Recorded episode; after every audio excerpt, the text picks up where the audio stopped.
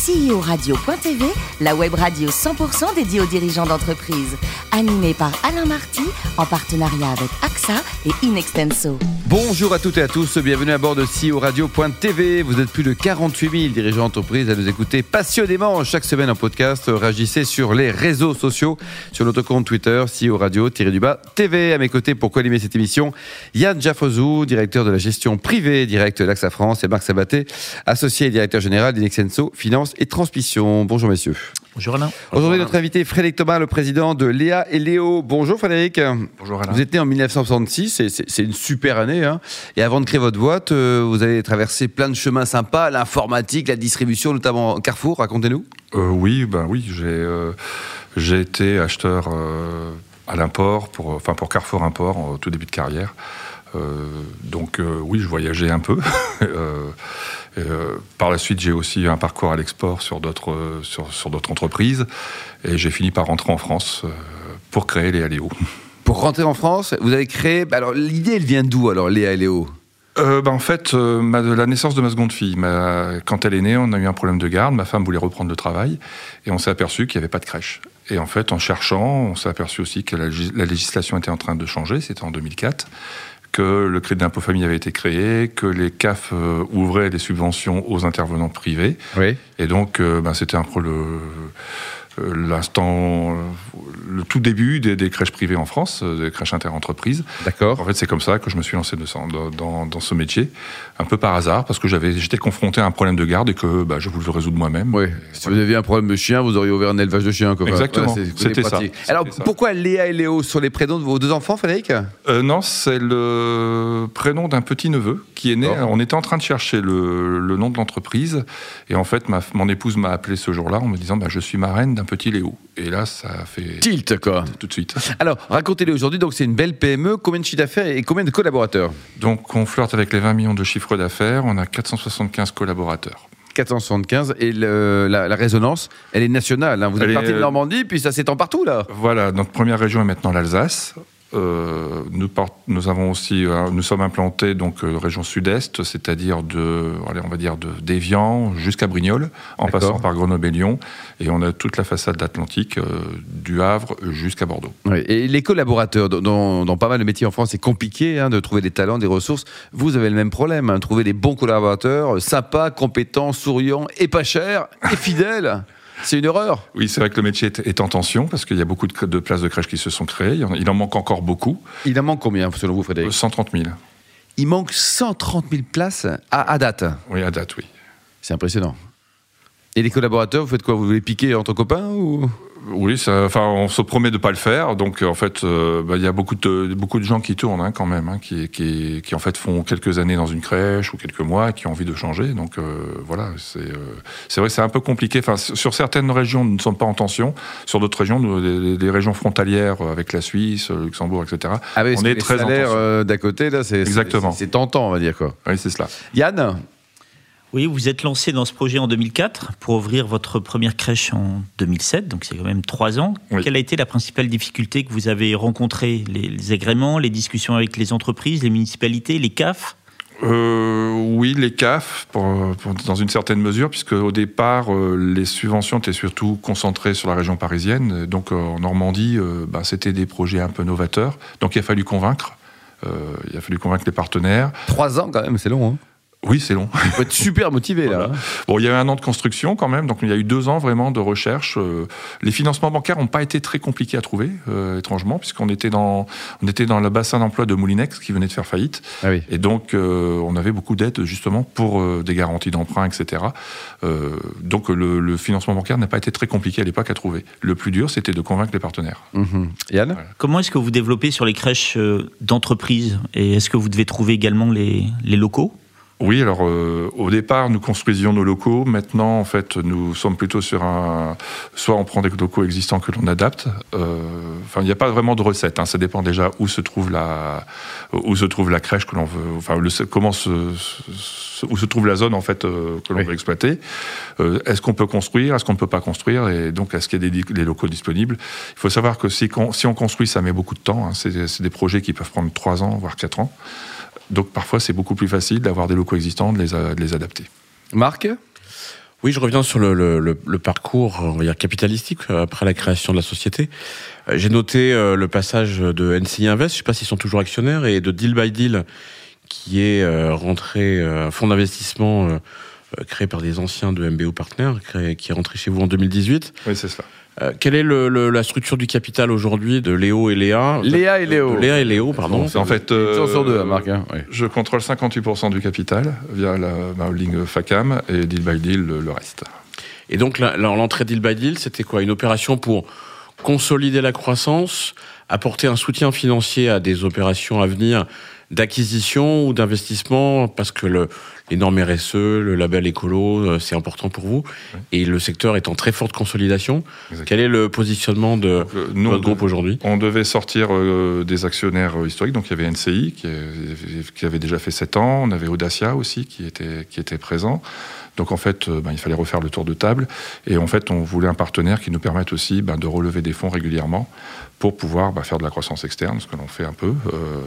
et oui, participer, participer à la consolidation du secteur. Et la croissance externe, pour vous, c'est euh, euh, des, des, crèches indépendantes qui ont besoin de s'adosser, qui ont besoin de trouver un, un, un cadre économique et stratégique euh, adapté à, aux normes d'aujourd'hui? Oui, exactement. Il y a énormément de petits opérateurs qui se sont lancés en fait et qui n'arrivent plus à se développer plus. et Là, c'est là qu'on peut intervenir, en fait, où les gérants veulent peut-être un peu passer la main, etc. Donc oui, ce sont nos cibles privées. En général, ils ont combien? Ils ont cinq crèches euh, quelques... Oui, là, récemment, c'est une opération à trois crèches, ça, peut être cinq, six crèches. Après, il y a des plus grands groupes, mais on est beaucoup sur le, sur, euh, sur le bête. ce, genre de dossier. À travailler, quoi. Yann, vous, êtes plus, vous avez plus la crèche? Ou c'est fini la crèche hein? Ah Oui, depuis, depuis, peu. Mais depuis peu, récemment, quoi. La, la, croissance moyenne de, de votre chiffre d'affaires est d'environ 30%. Comment est-ce que vous faites pour avoir une, une telle croissance et comment est-ce que vous voyez le développement futur de votre entreprise pour maintenir ce, taux de croissance? Bah, on n'est encore pas partout. Hein. On n'est pas en région parisienne, par exemple, donc euh, ce qui est quand même un très gros potentiel.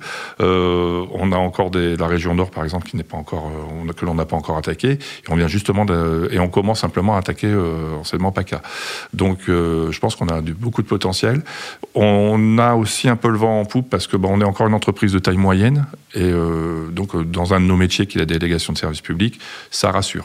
Les, certaines municipalités sont rassurées de ne pas avoir un trop gros un mastodonte, devant Pas trop petit et pas trop gros. Voilà, exactement. Marc oui, pour finir sur le, la compréhension du modèle, euh, donc euh, on évoquait les, les, acquisitions. Le secteur s'est beaucoup consolidé auprès de, de gros acteurs. Oui.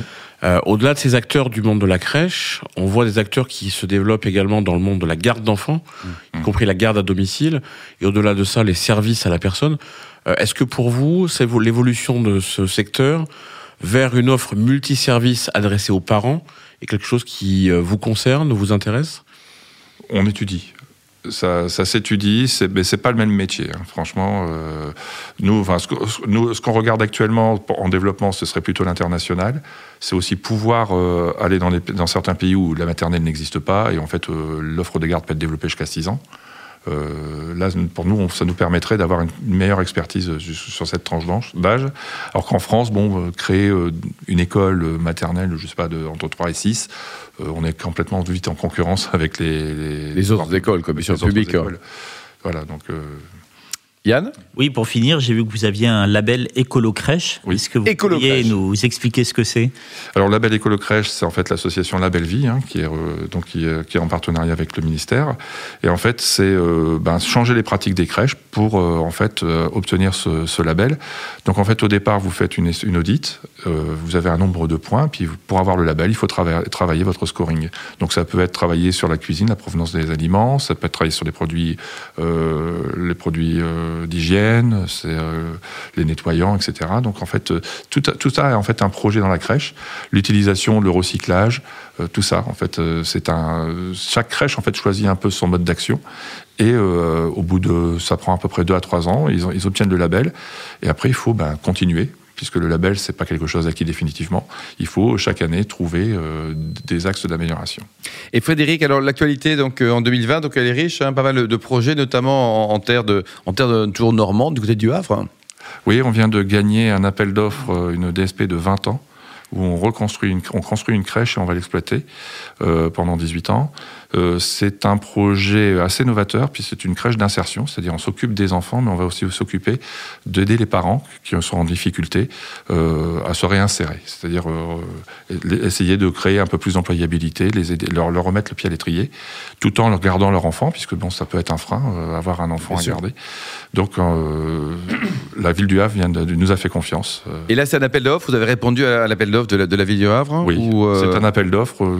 Ça a duré un an. Il y a combien de candidats on savait euh, Je crois qu'il y en a 5-6. 5-6 quand même, quoi. Voilà, Et là, le contrat, vous rappelle, est sur une durée quand même qui est importante, ça, ça mérite d'investir, quoi. Oui, voilà. Donc, euh, c'est, en fait, c'est au Square Grosso, à, la, sur la ville du Havre. Donc, en fait, ce sont les anciennes écuries que l'on va complètement rénover, dans un cadre quand même assez, euh, assez fantastique. Et euh, donc on a deux ans pour faire les travaux, les travaux, et après exploiter la crèche. Et qui a trouvé le lieu? C'est la mairie que vous avez eu en contact avec le lieu? C'est la mairie, oui. Ouais. Bon, ça va. Donc le permis, vous devriez l'avoir. Et alors côté vie personnelle, votre meilleur temps en semi-marathon, c'était combien? Oh, je suis pas très rapide. Dites-nous 1h50. Mais c'est vachement bien, 1h50. Et alors, côté vin, alors là, on change de registre. Hein. Vous avez dégusté votre premier, première goutte de vin, si je puis dire, à l'âge de 15 ans, Frédéric. Oui. C'était qui votre, votre papa, votre grand-père? Euh, C'était mon père. Père. Et avec un millésime, 1967 euh, Voilà, c'était un croix Chantecaille, Saint-Émilion. Ah, vous vous en souvenez encore hein? Ah oui. Avec modération, ça, on l'oublie à la radio, quoi. Et alors, vous avez un beau resto à nous conseiller en Normandie, un restaurant genre gastro étoilé, si on va du côté de Caen, passer un, week-end, une semaine de vacances? À ce midi, oui, j'étais euh, chez Stéphane Carbone. Qui a un macaron Il a une étoile. Une étoile, quoi. Donc ça, c'est un beau rapport qualité-prix selon vous Oui. Bon, et alors côté cuisine, vous adorez le chocolat. Vous êtes un fan de chocolat. Vous mangez tout le chocolat, non Oui. Qu'est-ce que vous aimez au chocolat les profiteroles. Les profiteroles, quoi. Bon, et pour terminer, terminer, est-ce que vous militez pour des causes caritatives, humanitaires? Vous impliquez, vous à titre personnel, Frédéric, ou via votre, votre groupe? euh, on s'implique beaucoup dans la, dans la protection de l'enfance. Bon, de métier vaut, ça aussi, ça, c'est cohérent, mais voilà, oui, et surtout sur l'alphabétisation des filles, etc. Très bien, merci beaucoup Frédéric. Euh, il y a un site internet pour en savoir plus, c'est quoi? C'est léa et léo.com, un truc comme ça? Exactement. Bon, parfait.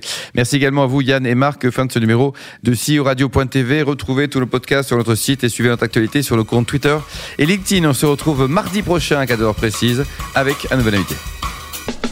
CEO Radio.tv vous a été présenté par Alain Marty.